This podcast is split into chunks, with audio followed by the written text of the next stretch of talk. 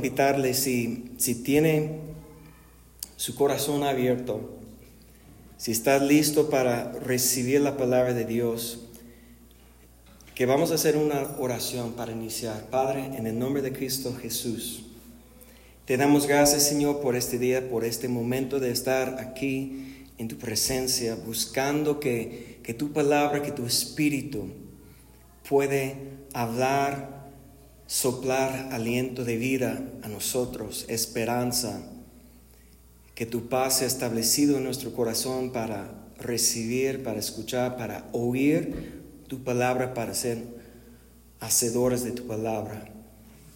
En el nombre de Cristo Jesús. Amén. Ponte a pensar en el día de viernes, el día cuando Jesús fue entregado. Fue un viernes cuando la gente estaba orando, llorando, esperando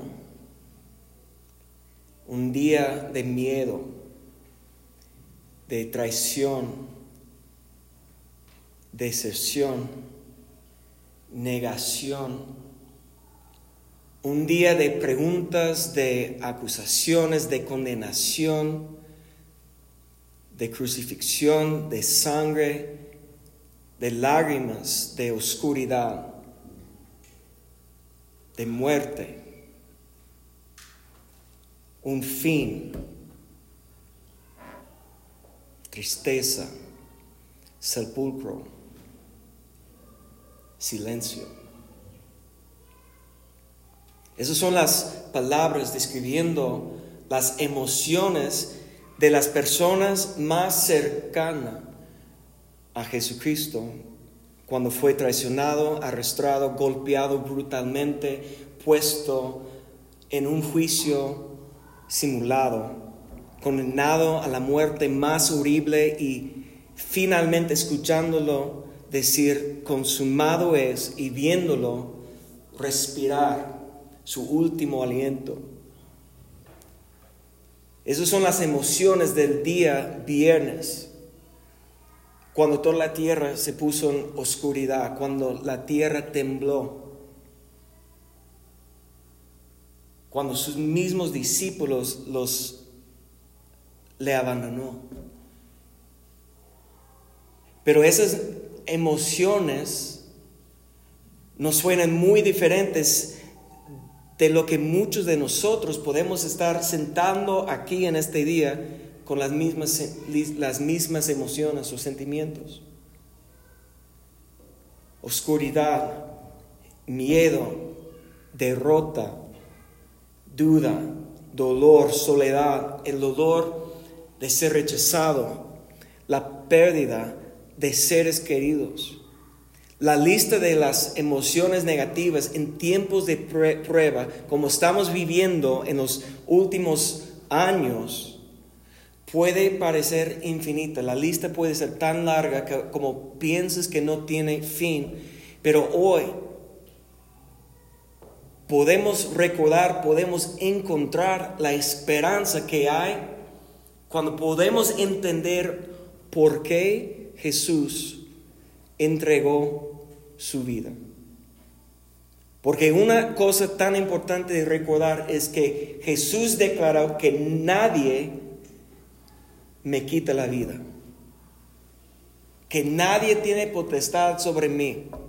Aun cuando Él sujetó a las autoridades de los fariseos, cuando Él sujetó, entregó su vida, pero Él no por debilidad, o no por que no tenía la respalda o ayuda de Dios, sino porque Él conoció la razón por qué vino a la tierra. Entonces, esa es la pregunta que queremos contemplar el día de hoy, es ¿por qué Jesús hizo lo que hizo? Y para contemplar eso, quiero que vamos a Juan capítulo 12.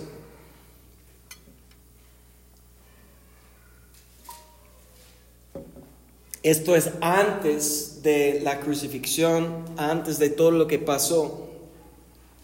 Sus últimos días aquí en la tierra, Él estaba compartiendo con sus discípulos por qué. Si comenzamos en Juan capítulo 12, verso 23,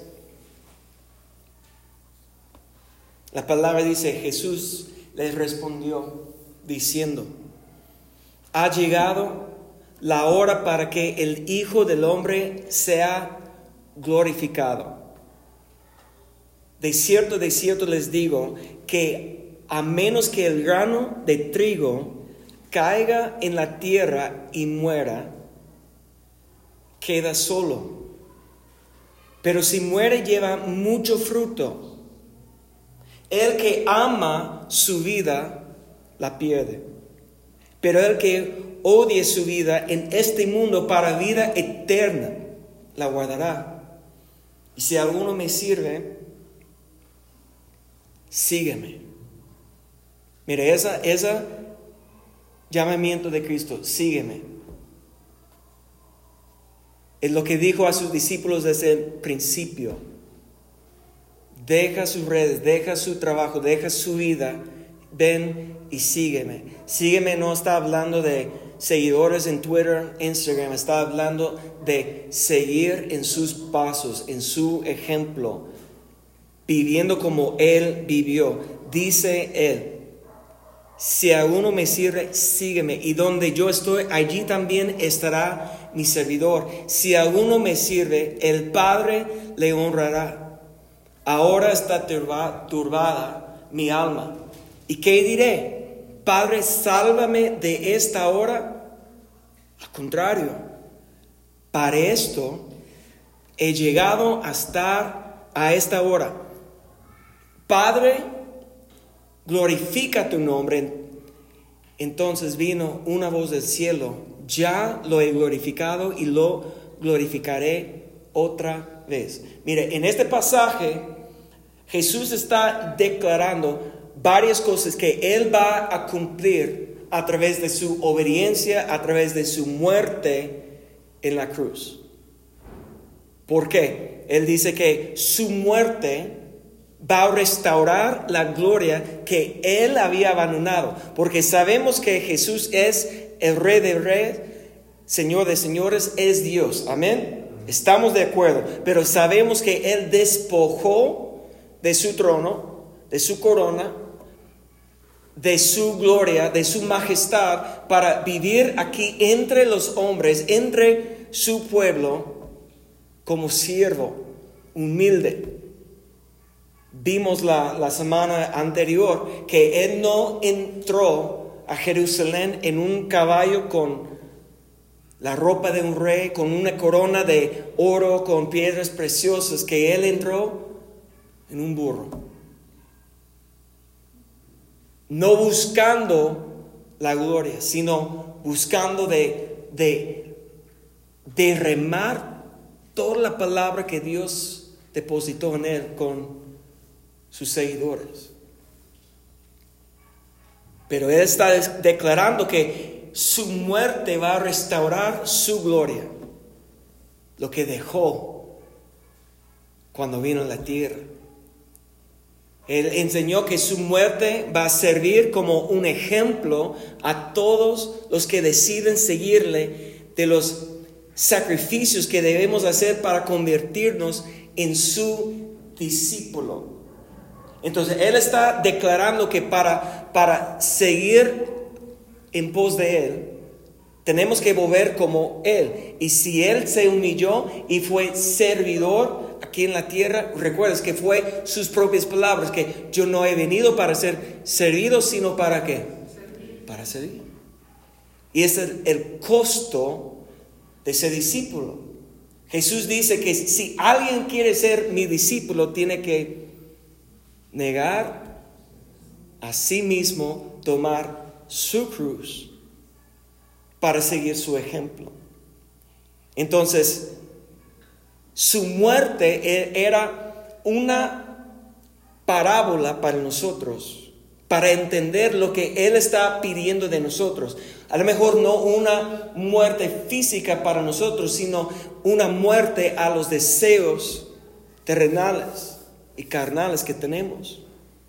Pero ¿qué más? ¿Por qué murió? Su muerte va a mostrar la gloria del Padre y el amor del Padre para toda la humanidad. ¿Por qué Dios envió a Jesús, a su Hijo? Porque amó tanto el mundo. Pero la mejor explicación por qué Jesús vino, por qué Jesús murió, por qué tenía que entregar su vida, es lo que dice en el verso que sigue. Más adelante, verso 32, 32, Juan 12, 32. Dice él, y yo, cuando sea levantado de la tierra, a todos atraeré a mí mismo. Es algo como el, día de hoy no tengo el privilegio, al menos por los que están aquí en esa reunión presencial, no tengo el privilegio de estar compartiendo con alguien que no conoce la palabra, que no conoce el Evangelio, que no conoce la esperanza de Jesucristo. Todos que estamos aquí escuchando, conocemos esto. Pero nunca quiero que olvidamos la razón por qué Jesús entregó su vida. Ahora, yo recuerdo cuando era niño que cantamos varias canciones hablando como tu nombre levantaré. Recuerden esa canción y, levantaré tu nombre o levantaremos Cristo y como cantando con...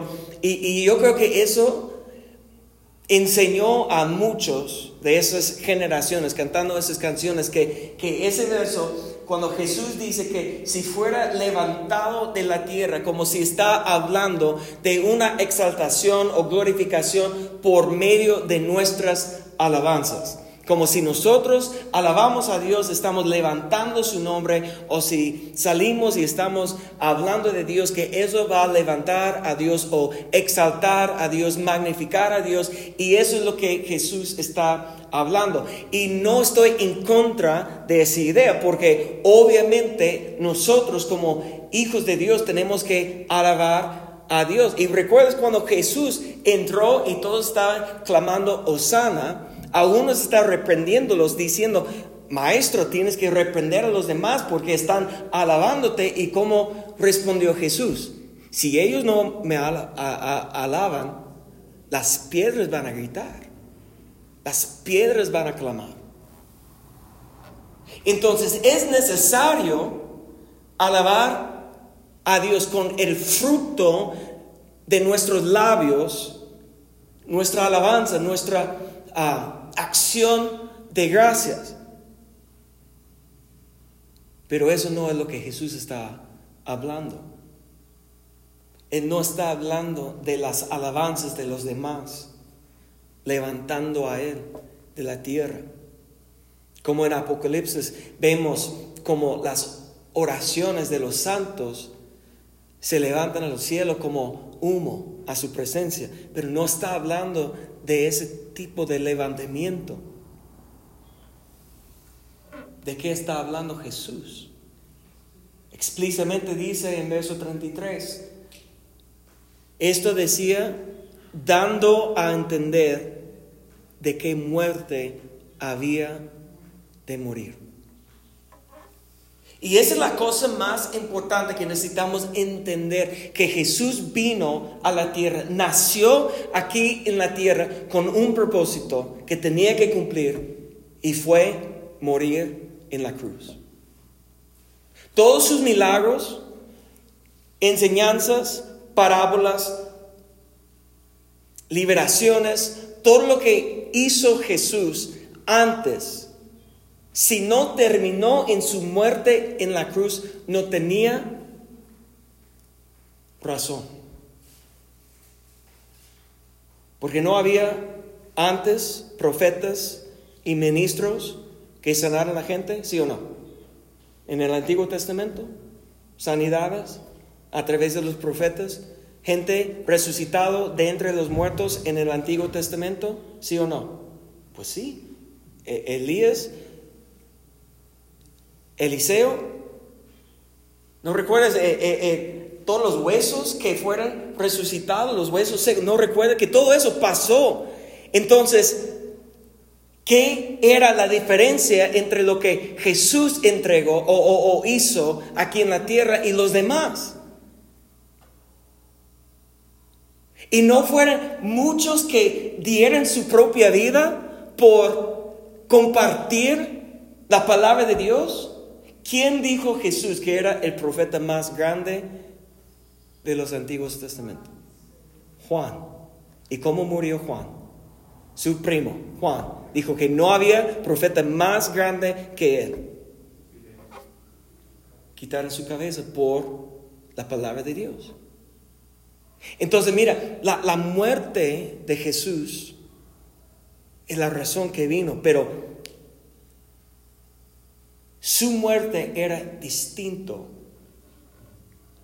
diferente, porque fue como la semilla, el grano de trigo cayendo en la tierra, que iba a producir mucho fruto.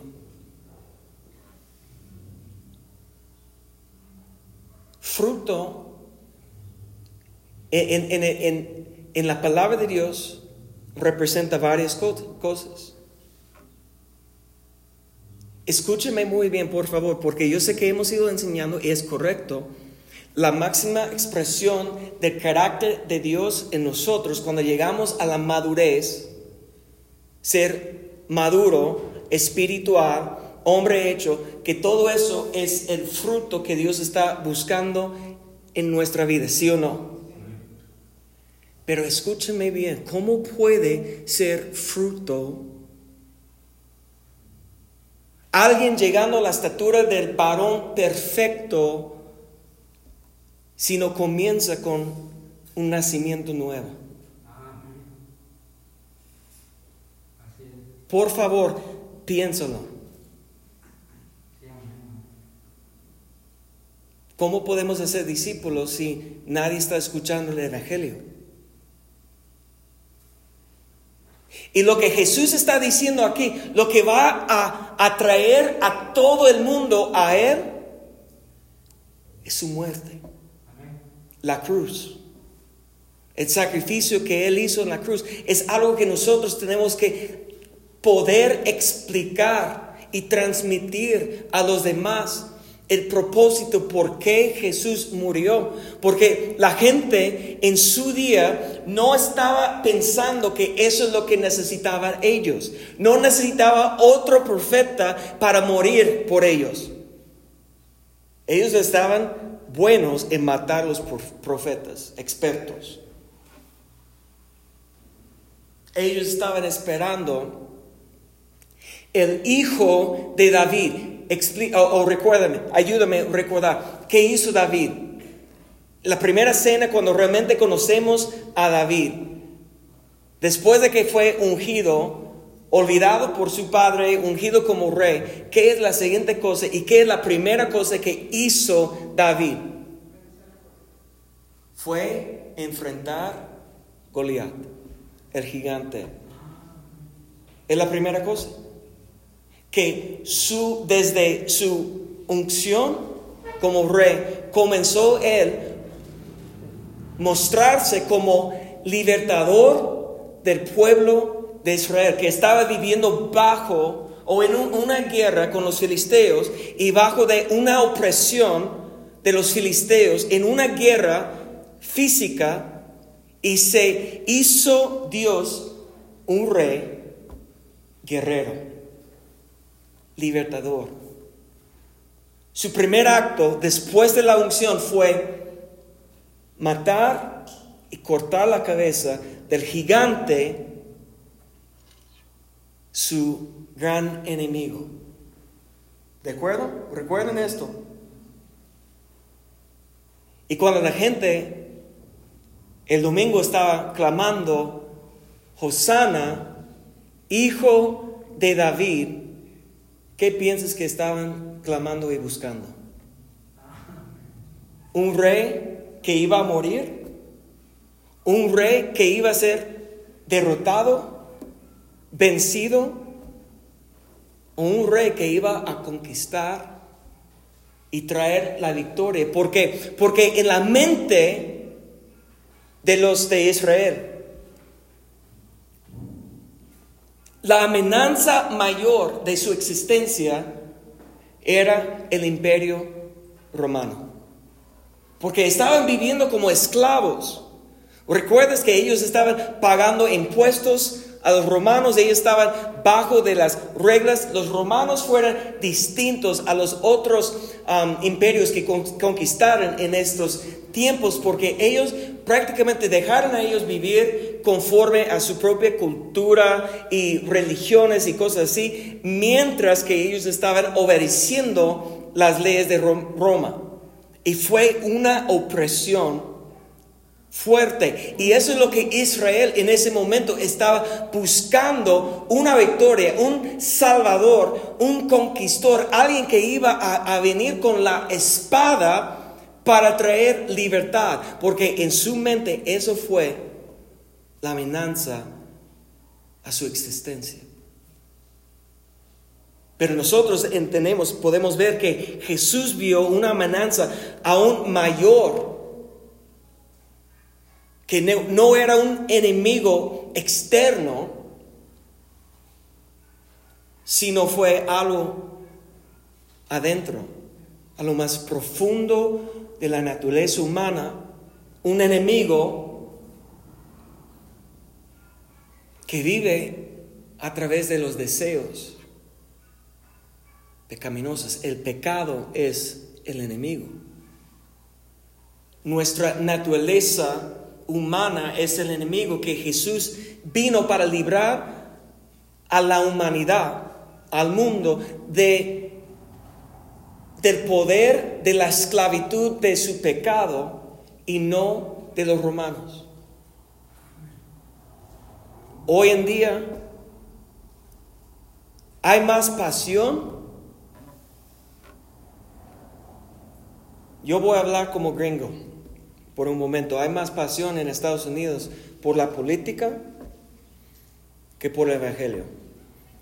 Está provocando una división tan enorme que sin un milagro de Dios que no puede reparar. En vez de unidad hay división dentro de la iglesia porque hay más pasión y preocupación por la política que por el evangelio.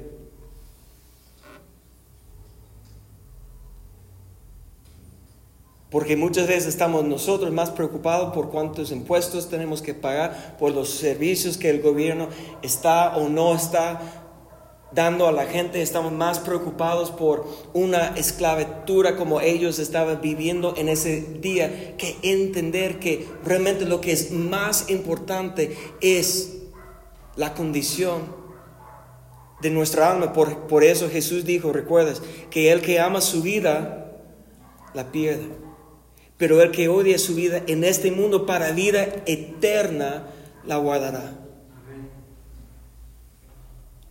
Entonces Jesús estaba recordándoles que la razón que vino fue para morir, porque su muerte en la cruz iba a traer, llamar a todos a Él, para ver cómo debemos vivir aquí en la tierra.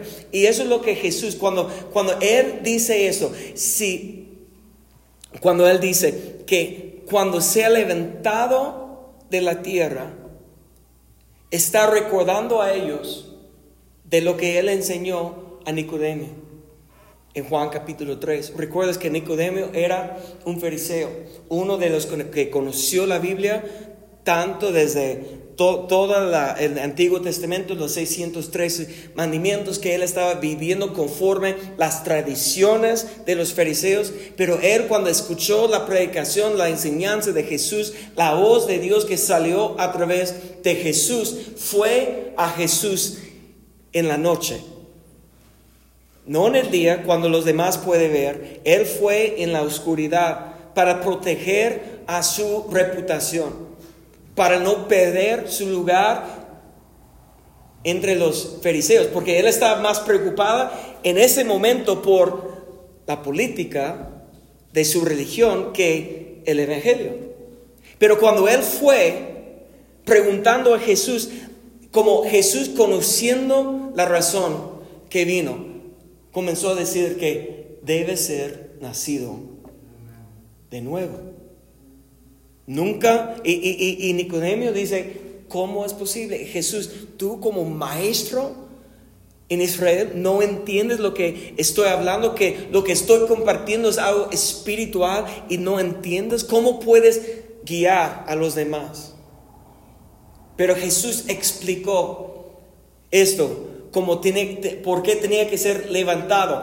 Juan 3:14, cuando dice Jesús, está platicando con Nicodemo y dice así, y como Moisés levantó la serpiente en el desierto, así es necesario que el Hijo del Hombre sea levantado para que todo aquel que cree en él tenga vida eterna. Entonces, realmente desde el principio Jesús estaba explicando, pero en una enigma, que era necesario que Él sea levantado en la cruz, pero nunca explicó en ese momento qué significaba. Porque ustedes, no sé si recuerdan la historia, por el pecado del pueblo de Israel, Dios envió una plaga, una plaga de serpientes que estaba con veneno uh, matando a miles del pueblo de Israel. Y Moisés cuando comenzó a orar, Dios le dio una instrucción que tiene que ser un serpiente de bronce y ponerlo, levantarlo delante de la gente. Y la gente cuando ve el serpiente levantado, que va a sanarse, serán sanados. ¿Recuerden esto? La sanidad de la plaga manifestó en su vida cuando algo que representó la causa de la plaga, el serpiente, fue mostrado delante de ellos, levantado delante de ellos. Y eso es lo que tenemos que entender. ¿Por qué Jesús tenía que venir y dejar su divinidad y volverse a, tomar un cuerpo humano. ¿Por qué Jesús tenía que vivir aquí entre nosotros como ser humano? Porque cuando fue levantado tenía que tener la representación, el cuerpo de lo que está provocando la plaga que nos está separando de Dios. No sé si me explico. Como la serpiente representaba la plaga. Su cuerpo levantado en la cruz, quebrado, sangrando, dolido todo lo que pasó, representa lo que tu pecado y mi pecado está haciendo en nuestras vidas. La separación de Dios, la muerte espiritual, Su cuerpo golpeado, quebrantado en la cruz representa lo que tu pecado hace en tu vida. Pero cuando nosotros podemos levantar nuestros ojos para ver, y yo sé que en la iglesia cristiana, Cristo nunca está en la cruz. Porque sabemos que resucitó y eso fue necesario, que la esperanza que tenemos es la resurrección. Pero hay algo tremendo, aun cuando no debemos tener imágenes y todo eso. Yo por muchos años trabajé en, en un trabajo que tenía que asistir funerarias en las iglesias en la ciudad y la mayoría fue en iglesias católicas. Y hay algo impresionante cuando ves Cristo con las marcas, con los clavos, con la sangre quebrantado. El propósito por lo cual los católicos todavía tiene Cristo en la cruz es para recordarles. De eso fue el precio por su pecado. El precio que Jesús pagó. Y viendo Jesús levantado como serpiente, fue levantado en el desierto. Cuando Jesús fue levantado, la gente viendo a Él es lo que va a atraer la gente a Él porque representa lo que tenemos en común todos. Todos hemos pecado y necesitamos el perdón, la misericordia, la gracia de Dios. Y el momento que olvidamos que hemos sido perdonados, vamos a dejar de buscar a compartir con los demás. El momento que pensamos que ya pues es lo que merezco porque he sido yo fiel y, todo eso, si, si hay un grano de pensamiento así dentro de nosotros, esa es altivez, soberbia. Si pensamos nosotros que hemos ganado algo de Dios en cuestión de salvación, ahora, ¿hay recompensas que nosotros podemos ganar? Sí, hay recompensas. Una recompensa tiene que ganar, pero la salvación no se puede ganar. Tiene que recibirlo. ¿Cómo? Humillándonos delante de Dios, reconociendo que como el cuerpo golpeado, sangrando, quebrado de Cristo en la cruz, muriendo en la cruz, que eso es lo que está pasando en mi vida espiritual, aparte de Dios, por causa de mi pecado. Jesús dijo, y como Moisés levantó la serpiente en el desierto, así es necesario que el Hijo del Hombre sea levantado para que todo aquel que cree en él tenga vida eterna, porque de tal manera amó Dios al mundo que ha dado su Hijo unigénito para que todo aquel que en Él cree no se pierda, mas tenga vida eterna. Verso 17 dice, porque Dios no envió a su Hijo al mundo para condenar. Hay muchos cristianos, gente que se llaman cristianos hoy en día, buenos de condenar,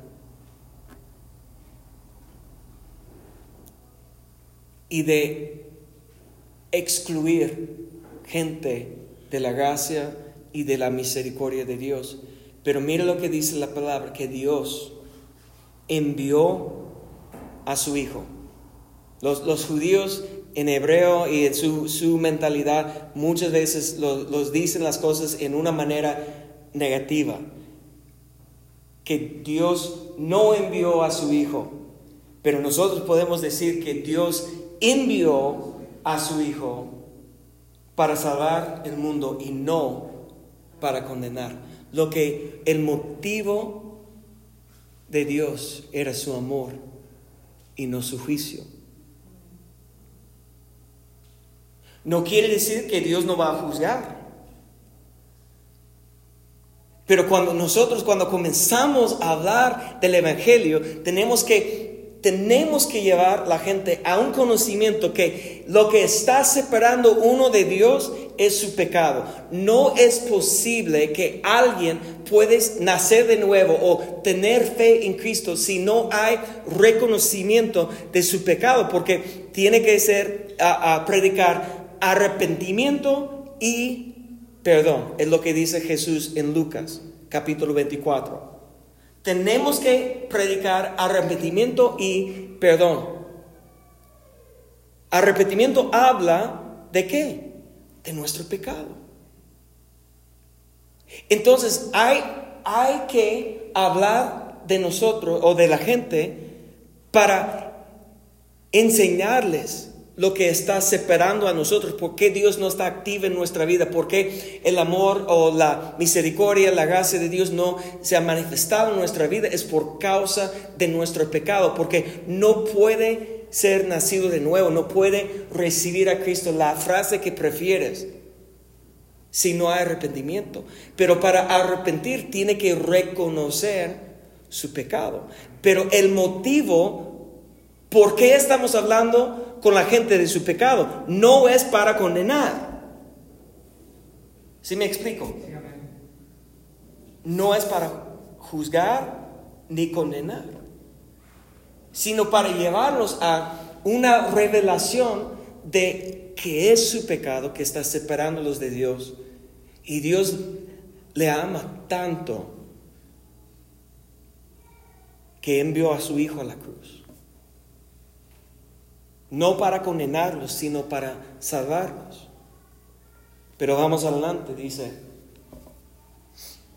el que en él cree no es condenado, pero el que no cree ya ha sido condenado porque no ha creído en el nombre del unigénito Hijo de Dios. Ahora escúchame bien, por favor, necesitamos estar claro en esto, que no somos una iglesia que creemos que la salvación es universal. Jesús envió, o Dios envió a su Hijo unigénito para el mundo. Creemos que la salvación es disponible para todos pero no salva a todos. Porque la condición de la salvación es la fe. No son obras, es la fe. El que en él cree no es condenado. Creer igual a fe. Pero el que no cree, el que no tiene fe, ya ha sido condenado. Porque no ha creído. Entonces es por eso que de- debemos sentir algo urgente empujándonos de compartir el Evangelio con los demás. Eso es lo que Jesús está diciendo, que si la gente me puede ver levantado, muriendo, muerto en la cruz, quebrantado, sangrando, que todo eso representa lo que el pecado hace en su vida. Recuerda lo que él llamó o clamó en la cruz. Dios, Dios, ¿por qué me has abandonado? La separación de Dios es lo que el pecado hace en nuestra vida. Y es lo que nosotros tenemos que explicar cuando estamos explicando a alguien el Evangelio.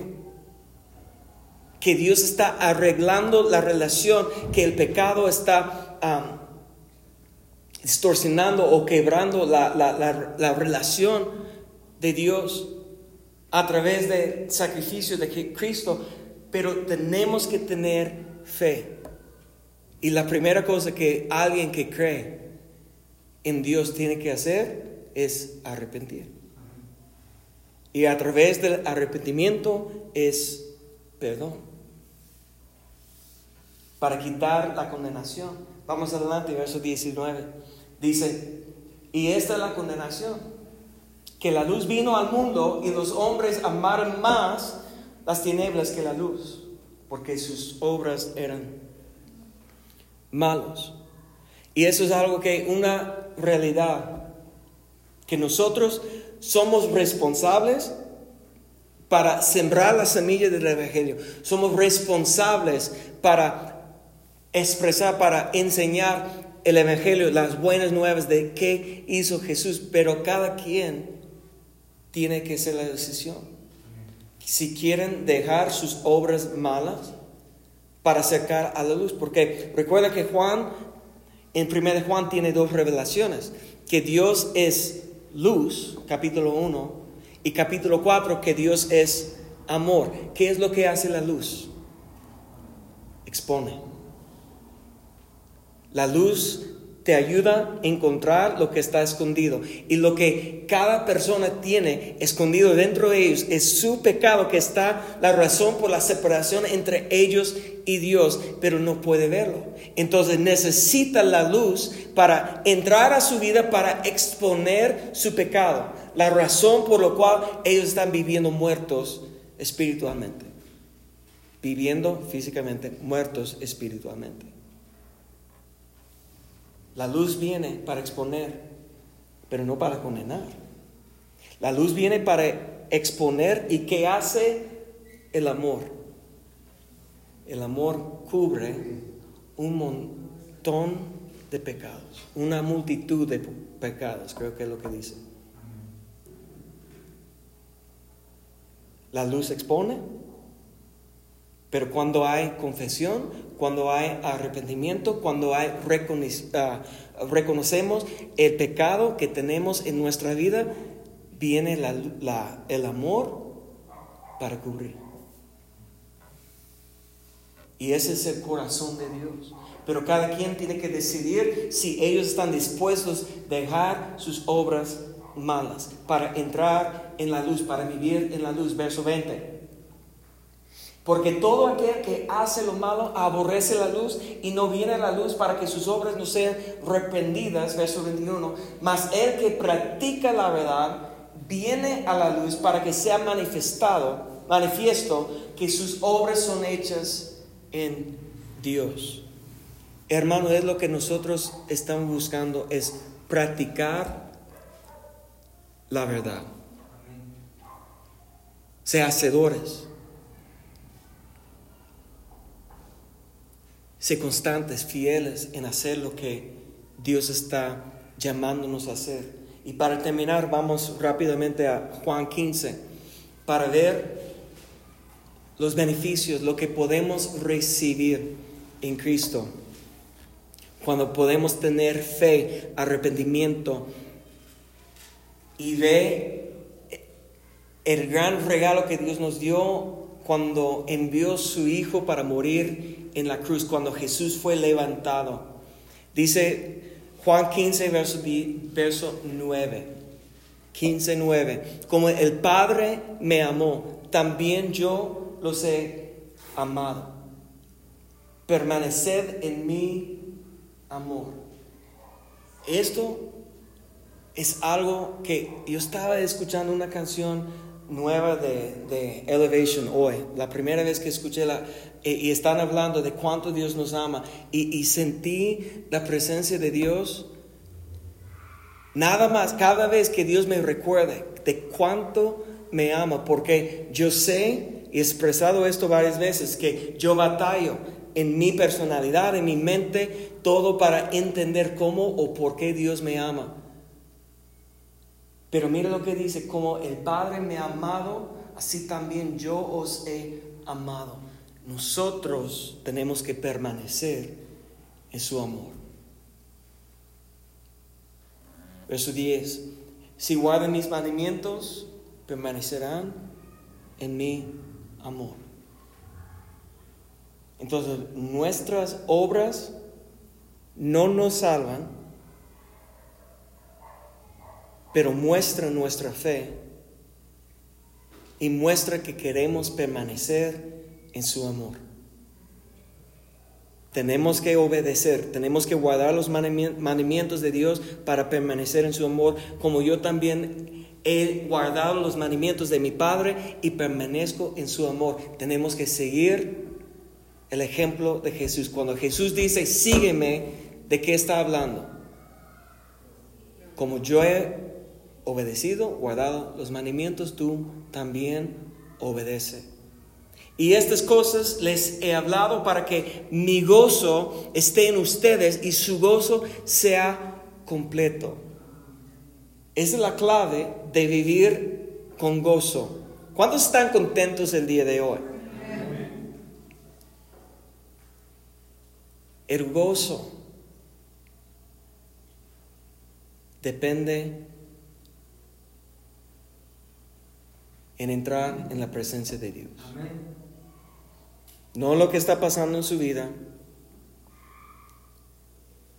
no en la ausencia de problemas, sino en dónde estás espiritualmente. Si estás en la presencia del Padre, vas a tener gozo. Este es mi mandamiento que se aman los unos a los otros como yo los he amado. Nadie tiene mayor amor que este, que uno ponga su vida por sus amigos. Y esas son las cosas que Dios está ofreciendo a nosotros. Él nos ama, nosotros tenemos que amar.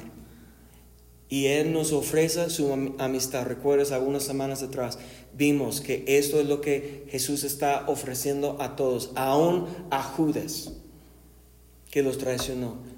Cuando vino para besarlo, Jesús le dijo, amigo, ¿qué haces?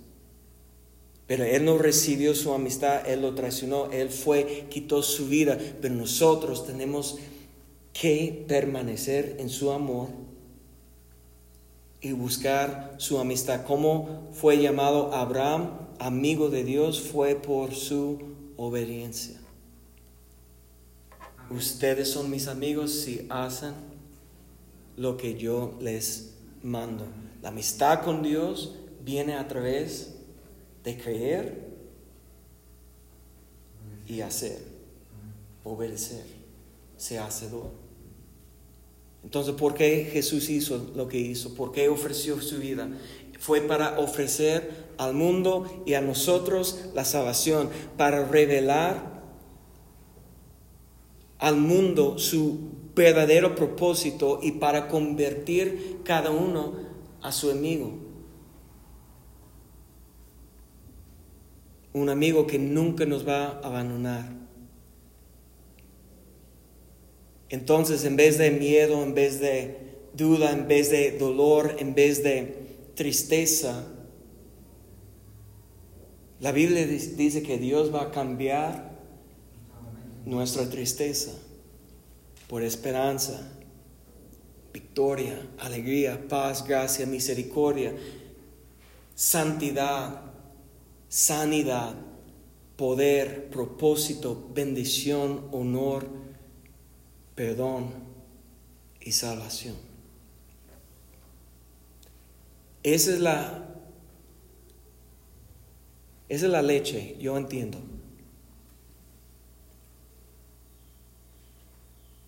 Pero es la leche que salva. Si queremos ser discípulos, si decimos, declaramos que el propósito de Cristo Centro Guadalajara es hacer discípulos, ¿cómo podemos hacer discípulos si no estamos compartiendo el Evangelio? Si no somos expertos en la esperanza que tenemos, si no estamos platicando con la gente por qué Jesús fue levantado en la cruz. No necesites un micrófono, púlpito, necesites solamente tener un corazón sincero y dispuesto. Pidiendo que Dios quita lo que te está estorbando. A lo mejor es miedo, timidez. A lo mejor es porque sabes que hay algo en tu vida que no debe estar en su vida. O hay algo que Dios está pidiendo de ti que no estás dispuesto de hacer. No estás listo para entregar completamente a Dios, pero estoy convencido que Dios puede hacer algo a través de nuestra vida si estamos dispuestos. Si estás dispuesto, póngase de pie.